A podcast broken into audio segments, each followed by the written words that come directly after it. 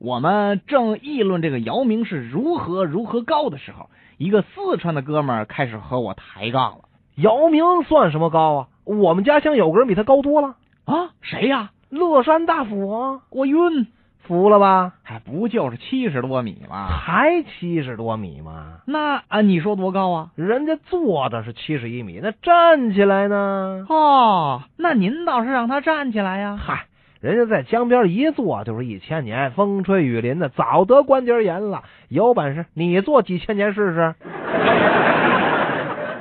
昨天晚上，同事小赵拖家带口的，提着一盒点心盒子到我们家做客来了。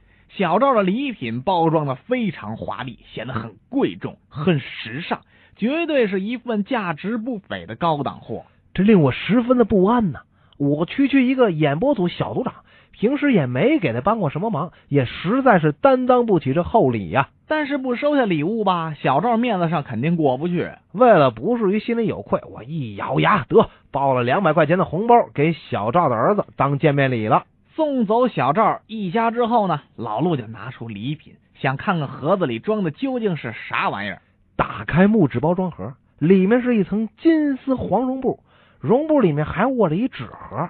拆开纸盒，又是一层绒布，里面还有一个铁盒。这打开了铁盒，我这顿时傻眼了，里面躺着一打火机，和我现在用的一模一样啊！这是我花五块钱的小摊儿上买的呀。